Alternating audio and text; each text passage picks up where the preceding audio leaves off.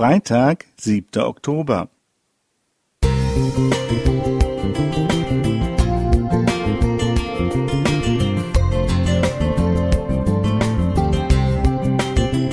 Ein kleiner Lichtblick für den Tag.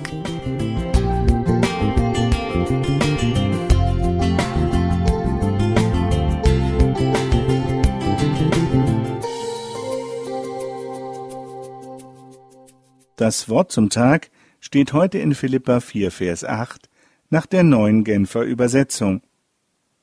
Richtet eure Gedanken ganz auf die Dinge, die wahr und achtenswert, gerecht, rein und unanstößig sind und allgemeine Zustimmung verdienen. Beschäftigt euch mit dem, was vorbildlich ist und zu Recht gelobt wird. Eine alte Indianersage erzählt von einem Großvater, der seinem Enkelsohn wichtige Lebensweisheiten beibrachte. Der weise Mann sagte ihm Mein Junge, im Inneren eines jeden Menschen tobt ein Kampf zwischen zwei Wölfen.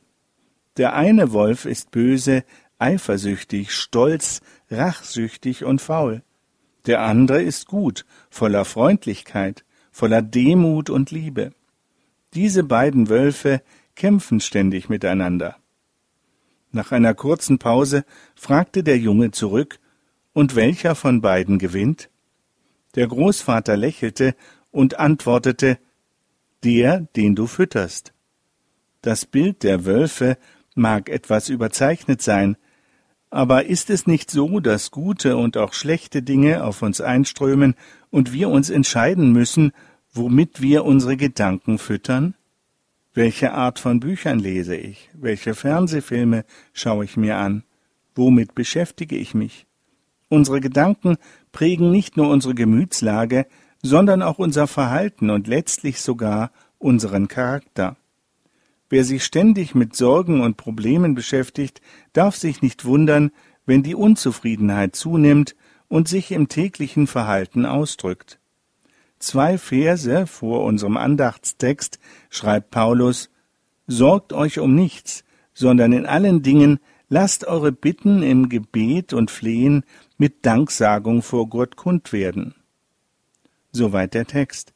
Wenn ich mein Leben als ein Geschenk Gottes betrachte und sogar die Aussicht auf ein ewiges Leben bei Gott vor Augen habe, dann kann ich dankbar sein. Wenn ich entdecke, mit wie viel guten Dingen Gott mich beschenkt hat, dann komme ich kaum umhin, ihn zu loben. So wird mein Blick auf die guten, bewunderungswürdigen Dinge gerichtet. Dabei löse ich mich auch von den Blicken, die mich entmutigen und herunterziehen. Ich weiß, dass es nicht leicht ist, schlechte Angewohnheiten in gute umzuwandeln. Dazu sind Geduld und Beharrlichkeit nötig. Die zwölf Schritte der anonymen Alkoholiker haben schon vielen Menschen gezeigt, dass es mit Gottes Hilfe möglich ist, den bösen Wolf in uns verhungern zu lassen und einen neuen guten Weg einzuschlagen. Günter Machel